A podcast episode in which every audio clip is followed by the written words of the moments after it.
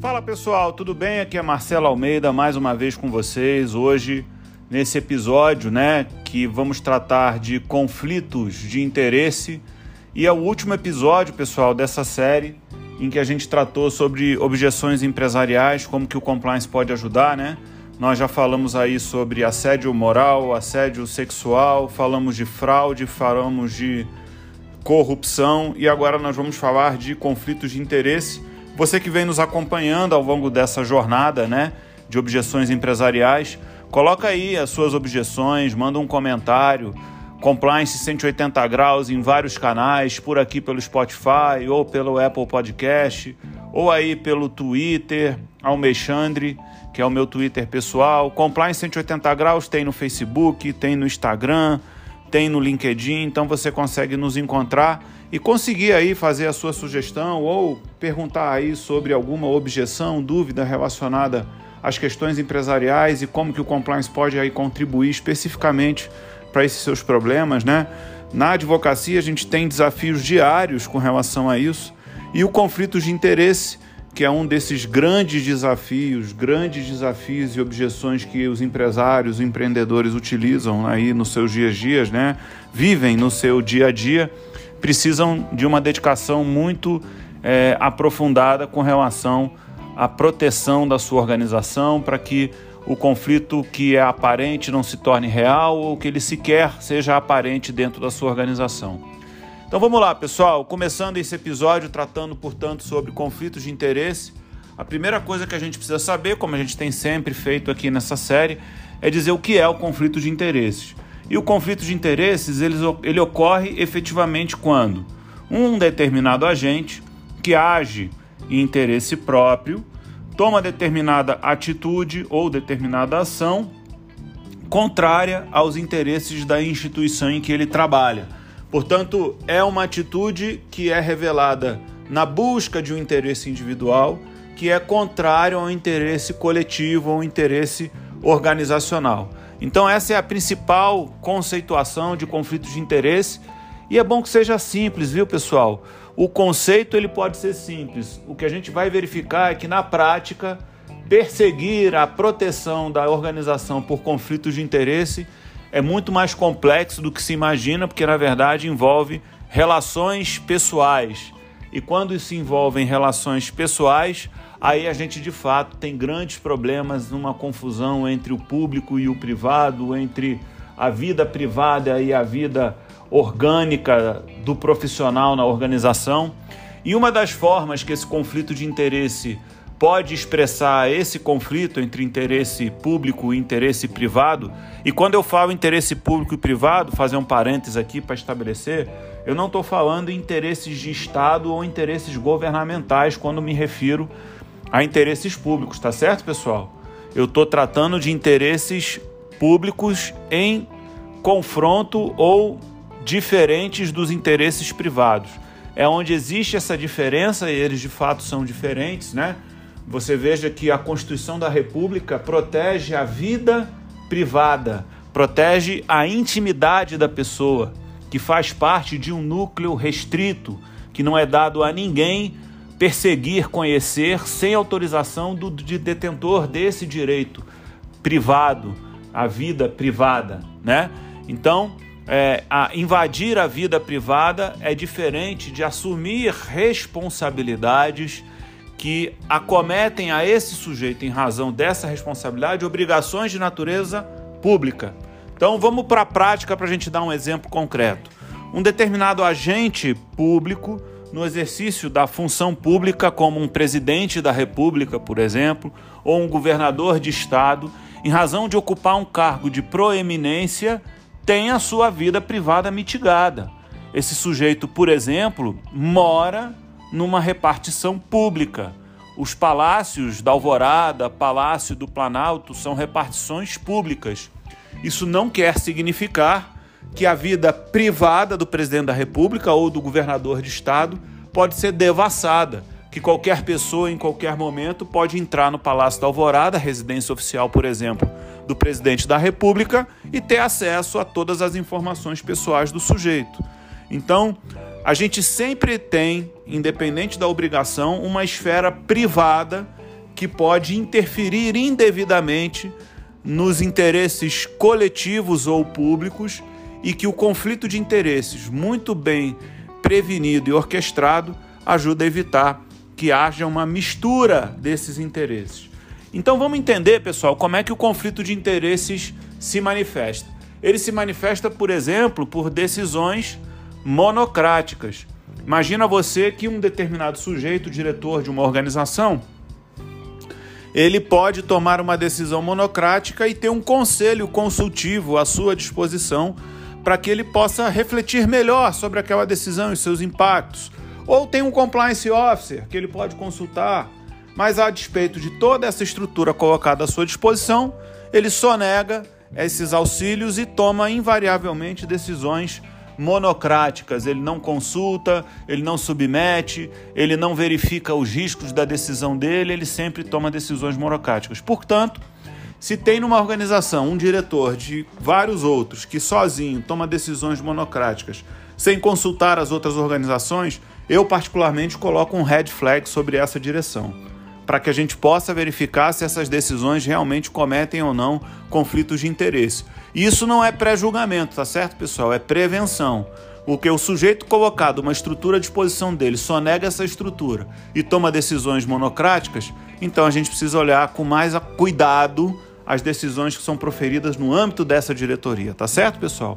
Então, decisões monocráticas eventualmente expressam conflitos de interesse. Colocação de familiares na cadeia decisória, pessoal. Muitas vezes o interesse privado está em em, em dar um emprego para o filho, para o tio, para o avô, para o neto, para o sobrinho, né? Então, a colocação de familiares é uma das formas em que os interesses privados aí compreendidos os interesses familiares, eles acabam sendo prestigiados em detrimento do interesse coletivo. Tem problema, Marcelo? Eu dentro da minha organização empregar o meu filho, organização privada, não tem problema você empregar o seu filho. O problema é você colocar o seu filho dentro de um determinado dentro de um determinado cargo ou uma competência, a despeito de uma progressão funcional existente dentro da sua organização, ou sonegando uma capacitação técnica necessária para o desempenho daquela função e colocando ele naquela função única e exclusivamente por ter uma relação de parentesco com o investidor da, da, do cargo. Então veja que é, estabelecer relações de parentesco dentro de organizações privadas, a gente ainda vai ver os públicos, tá? É, po pode significar um risco, pode significar um risco, mas é impossível de acontecer? Não, não é impossível de acontecer. Então esse exemplo é muito interessante porque o que toca a questão do conflito de interesses e o que é mais importante, acima de tudo, se proteger dentro de uma organização são as atitudes de maneira transparente. Se o sujeito toma uma atitude com base numa regra que todo mundo conhece, que as decisões estão pautadas nessa regra, né? E elas são proferidas de forma transparente, não há absolutamente nenhum problema com relação a essas investiduras, tá certo, pessoal? Uma outra forma de expressar conflito de interesse é por intermédio da duplicidade de vínculos. É muito comum, pessoal, a gente ver aí pessoas que trabalham em concorrentes, empresas concorrentes, que, portanto, possuem é, é, identidades de funções e o sujeito com o pé nas duas canoas, né, para usar um jargão bem comum, ele acaba se valendo dessa condição para gerar conflitos de interesse. Quer dizer, hora ele vai beneficiar uma organização que ele trabalha, hora ele vai beneficiar uma outra organização que ele trabalha, de acordo, por exemplo, com o desempenho de mercado, ou o desempenho de mercado está em função do conflito de interesses que esse sujeito maneja. Então, isso é uma circunstância que a gente precisa ficar muito atento para evitar que, essa, que isso efetivamente seja uma prática dentro das organizações. Então eu dei o exemplo aí do conflito privado e falei para vocês que a gente ia falar do público. Né? No público, nós temos vedações ao nepotismo colocadas de maneira categórica até o quarto grau de relação de parentesco, tá certo, pessoal? O decreto 4.203 de 2010 no governo federal, nós temos a resolução número 7 de 18 de outubro de 2005 no Poder Judiciário. Então, por exemplo, nesses dois poderes nós temos aí é, vedações à colocação de parentes, a nomeação de pessoas em grau de parentesco, para evitar é, que se tenha benefícios privados em detrimento de benefícios públicos. Ah, mas por que isso, né? Por que, que não pode ter na regra pública uma regra parecida com a do privado, né? Aí, pessoal, a gente tem que considerar que os órgãos públicos, eles são absolutamente capilares, eles são estruturas enormes, das mais variadas funções e colocações, portanto, é muito mais difícil manter o controle dessas vidas privadas do que efetivamente é, dentro de uma empresa, dessas vidas públicas, perdão, dentro de uma empresa privada. Portanto, sobe-se, portanto, a regra do controle, estabelece-se um, um, um uma gradação mais elevada, exatamente na perspectiva de gerar uma proteção ao interesse público, que é o que precisa ser feito de fato com as organizações públicas de uma maneira geral, tá certo, pessoal? Bom, então nós temos aí a vedação do nepotismo objetivamente colocada, né, nos, é, nos poderes executivo e judiciário, como deu exemplo, né? E nós temos também, pessoal, uma lei federal que estabelece o conceito de conflito de interesses que eu vou ler para vocês. É a situação gerada pelo confronto entre o interesse público e privado que possa comprometer o interesse coletivo ou influenciar de maneira imprópria o desempenho da função pública. Então, analisando o conceito, né, ele não é muito diferente daquilo que a gente falou no início, né? Mas aqui a gente tem algumas circunstâncias interessantes. Então, é o confronto entre o público e o privado que gera o comprometimento. Então, veja, que é o comprometimento, é um dos elementos que a, a lei quer evitar. A influência de maneira imprópria é outra, é outra questão, outra ação que a lei quer evitar no desempenho da função pública. Portanto, toda atitude que comprometa o interesse coletivo e influencie de maneira imprópria o desempenho da função pública por parte daquele sujeito investido numa determinada função pública vai gerar o conflito de interesses pela Lei Federal 12.813 de 2016, tá certo, pessoal? Agora, pessoal, a gente falou do que é o conflito de interesses, né? Como que ele se expressa, quais são as diferenças entre o conflito de interesse sobre a ótica pública, sobre a ótica privada. Agora, na prática, né, pessoal, por que, que esse tema importa, né?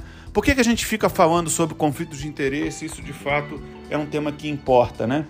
Primeiro de tudo, né, pessoal, o conflito de interesses ele, ele prejudica a reputação da organização. Seja uma organização pública ou privada, se o conflito de interesses acontecer, as pessoas vão olhar com olhos mais críticos para aquelas atitudes deflagradas dentro daquela diretoria, secretaria e tudo mais. Então, o conflito de interesses é importante porque é através dos mecanismos preventivos que nós vamos evitar que ele ocorra para que não haja um prejuízo reputacional para aquela organização que efetivamente é, desempenha atividades econômicas, desempenha atividades de produção das suas riquezas ou exerce funções públicas fundamentais para garantia de direitos do cidadão, né? Portanto, proteção reputacional é uma das razões principais segundo as quais a gente deve evitar que interesses permaneçam em conflito nas mais variadas atitudes nos seus dirigentes, tá certo, pessoal? Outro elemento que eu acho importantíssimo que a gente precisa proteger é a confiabilidade dos colaboradores. Porque você imagina o seguinte: se acontece dentro da sua organização, você que está nos ouvindo aí, se coloque nessa posição. Você está lá trabalhando, né, cumprindo um plano de carreira, seguindo no seu planejamento de progressão funcional, aí de repente um sujeito, você é preterido em razão da nomeação do dono da empresa, né? Naquela vaga que você estava esperando, né? Aquela vaga que você estava buscando, que você estava galgando. Portanto, aí botam um, uma outra pessoa, muitas vezes você nunca ouviu falar dela, ela nunca conviveu com você num espaço de produção, que é o espaço segundo o qual todos aqueles que buscam aquela vaga deveriam estar trabalhando conjuntamente. Então imagina qual é o seu sentimento. São frustrações, raiva, dos piores sentimentos, né, pessoal? Nessa hora, a gente sente os piores sentimentos. Raiva, frustração, inveja às vezes, né? A gente acha que tem que dar um jeitinho para fazer as coisas.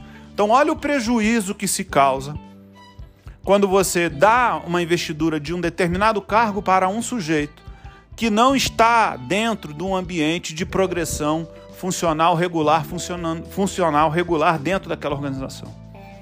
Aquele sujeito preterido é potencialmente um risco para a organização.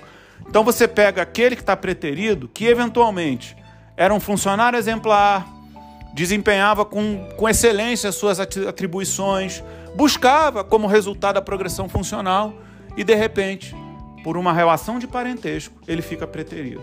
Isso trai a confiabilidade que os sujeitos têm nas organizações, pessoal. Por isso que esse tema é importante de ser combatido. Você não pode tomar atitudes que frustrem livres expectativas, expectativas criadas pelos planos de carreira da organização, por exemplo, para que as pessoas se voltem contra a própria organização.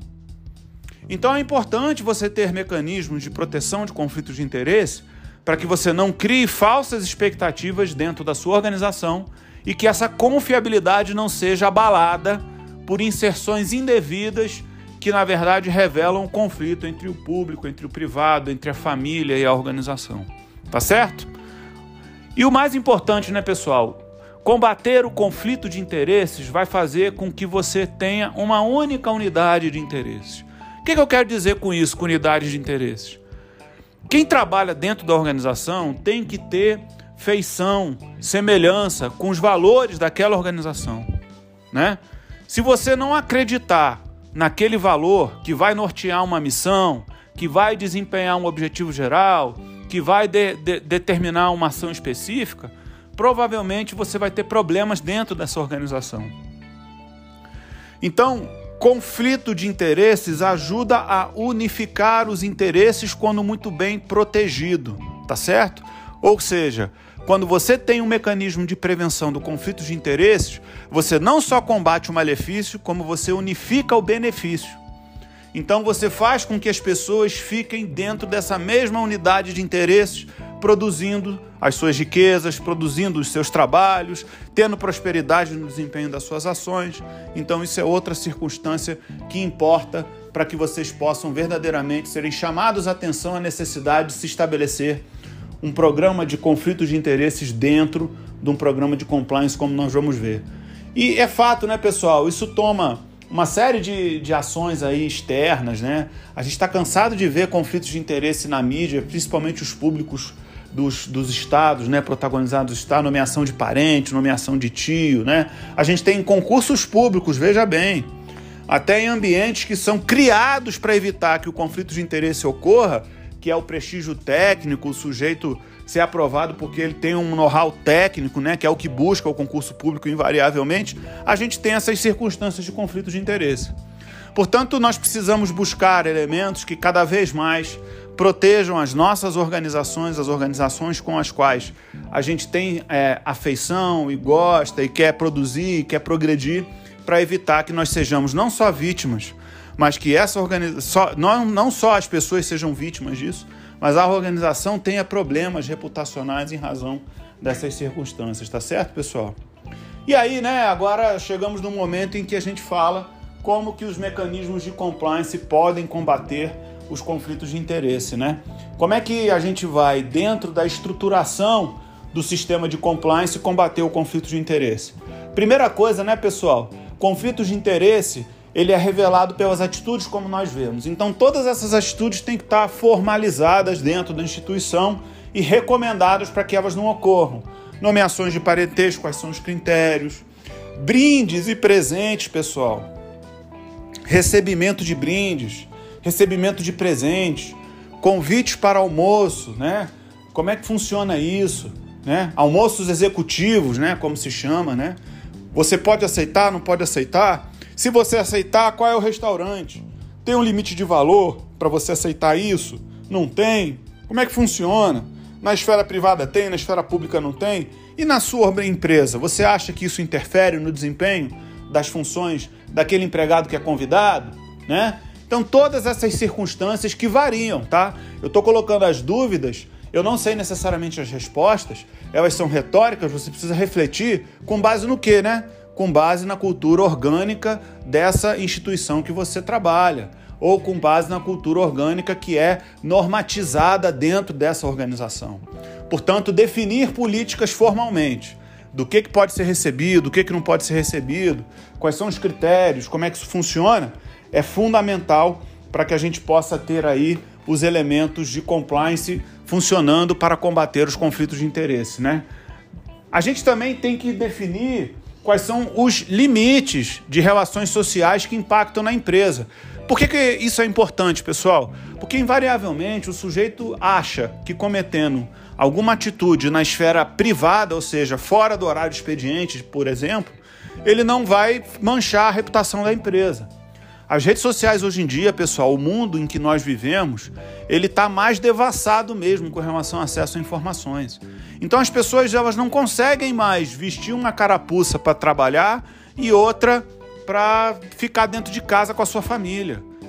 As redes sociais e os próprios sujeitos fazem isso, circulam informações com relação à sua vida privada, aos seus alcances públicos. Então, quando você toma uma determinada atitude, independente dela ser sobre a, a, as regras trabalhistas ou não, que podem prejudicar, em razão daquela atitude, uma reputação institucional, você pode ser punido dentro da sua organização em razão daquela sua atitude. Agora, para isso, você precisa ter um sistema de compliance que faça a previsão dessas atitudes, que você tem que manter e na sua vida mesmo, posturas éticas, íntegras, longe de cometimento de ato ilícito, respeitar autoridades públicas, respeitar o outro, não cometer atos de racismo, discriminação, intolerância religiosa. Tudo isso são circunstâncias que podem acarretar a ocorrência de crimes e que, a despeito de não serem cometidas no exercício das, das atribuições funcionais, podem resultar em punições no âmbito interno da organização. Qual é a empresa, né, pessoal? Aliás, qual é a pessoa que quer manter relação com pessoas que efetivamente desrespeitam as outras, né? Então, hoje em dia a gente não tem mais espaço para esse tipo para tolerar a ocorrência de atos ilícitos. Muito pelo contrário. A gente tem que deixar com que as autoridades cuidem das ilicitudes e nós temos que ser promotores de convivências pacíficas, inclusivas, né? O ISG, né, que está tão na moda. A gente tem que ser promotores de ações de inclusão, de aceitação, de convivência pacífica, né? Portanto, definir esses limites no código, definir o que, que se espera do sujeito, não só do empregado, né? É, é importante que você tenha isso disciplinado dentro do seu código de conduta para você não se surpreender e não saber muitas vezes o que fazer quando eventualmente você tiver um problema na vida privada do seu empregado que possa interferir na esfera de atuação pública da sua organização, tá certo, pessoal? E assim, outra coisa que é importante, a gente já falou aqui outras vezes sobre o canal de denúncias, né? O canal de denúncias é muito importante toda vez que circunstâncias conflituosas aparecem. Você tem que ter um canal de denúncias que possa suportar o recebimento dessas denúncias para poder tomar as atitudes corretas aí com relação a ele, investigações e punições, invariavelmente. Mas além disso, é importante você também, e aí muitas vezes o compliance officer desse papel, manter um canal de comunicação, de consulta. Compliance officer, eu já tive nessa posição, quer dizer, já e tenho essa posição hoje, né? A gente é consultado assim, olha, Marcelo, é o seguinte, eu recebi um convite para almoço aqui, só que o almoço é no restaurante X. Eu sei que lá nesse restaurante X a conta passa 200 reais, que é o limite de brindes e agraciamentos que a gente pode receber. Posso ir, não posso ir? Nessa circunstância dá para ir, não dá para ir? Como é que é? Como é que eu faço? Como é que eu recuso, se for o caso? Portanto, o compliance ele tem que funcionar também nesses aspectos consultivos e não simplesmente ficar policiando as atitudes para poder estabelecer novos regramentos dentro da organização. Você tem que ser parceiro do seu empregado, tem que ser parceiro da sua organização. O colaborador que trabalha na sua instituição tem que enxergar você com segurança, não com medo de ser punido.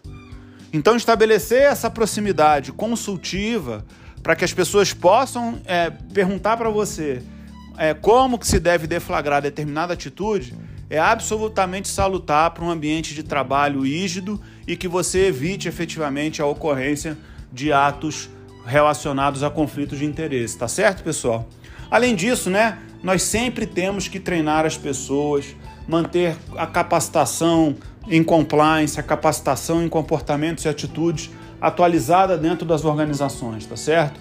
Muitas vezes é importante você, dentro de uma dinâmica, por exemplo, você encenar um conflito de interesses, né? Se valer de pessoas qualificadas para poder fazer essa dinâmica e poder demonstrar como que isso na prática pode acontecer, como é que você pode evitar, quais são os aspectos consultivos que devem ser deflagrados antes mesmo que essa ação venha a resultar de maneira negativa para o colaborador ou para a organização. Portanto, isso são algumas das atitudes que me parecem são absolutamente oportunas, né? Comunicar políticas de forma harmônica, quer dizer, manter aí, além do treinamento e da capacitação, mecanismos de comunicação que reiterem os valores de convivência, que reiterem os valores de, de busca da organização, os valores principais da organização, por que, que aquelas pessoas estão ali, fazer com que a rotina não funcione como algo que possa aplacar a, a convivência pacífica dos empregados dentro da organização e, sobretudo, daqueles que entram. Conflitos de interesse, pessoal, é uma das coisas fundamentais para estarem presentes por, no, no onboarding de um, um colaborador. Então, quando você contrata um colaborador, provavelmente o compliance é uma das primeiras questões que vão circular ali para esse servidor novo, para esse funcionário novo, para ele saber qual é o tipo de cultura organizacional em que ele está se inserindo e conseguir o mais rápido possível se identificar com isso e, naturalmente, prover as suas ações. Pessoal, era isso que a gente tinha para falar sobre conflitos de interesse. Você que está aqui nos ouvindo e de repente já ouviu aí todos os outros episódios que a gente gravou ao longo dessa série de objeções empresariais, eu gostaria de agradecer imensamente a você que nos acompanha, a, a você que efetivamente nos consulta lá no YouTube, no Compliance 180 Graus, ou no Facebook, ou no Instagram, tudo isso no Compliance 180 Graus, para poder sugerir os temas para a gente falar aqui, sugerir as séries, falar um pouco da sua dor, né? Para que a gente possa desempenhar o nosso trabalho. Enfim, é, a gente vai continuar por aqui, pessoal. Nós novas séries serão deflagradas. Fiquem atentos aí no, principalmente no Spotify, que eu sei que alerta vocês, né? Fiquem atento aí com essas novas tecnologias que trazem sempre para você e para mim, sobretudo, oportunidade de alcançar o melhor conteúdo, prover aí o melhor mecanismo para que a gente possa dialogar e crescer junto com esse nosso diálogo, tá certo, pessoal? Muito obrigado a você. Até a próxima, até a próxima série, até o próximo episódio. Já tá na agulha, só que você só vai descobrir mais tarde, tá certo, pessoal?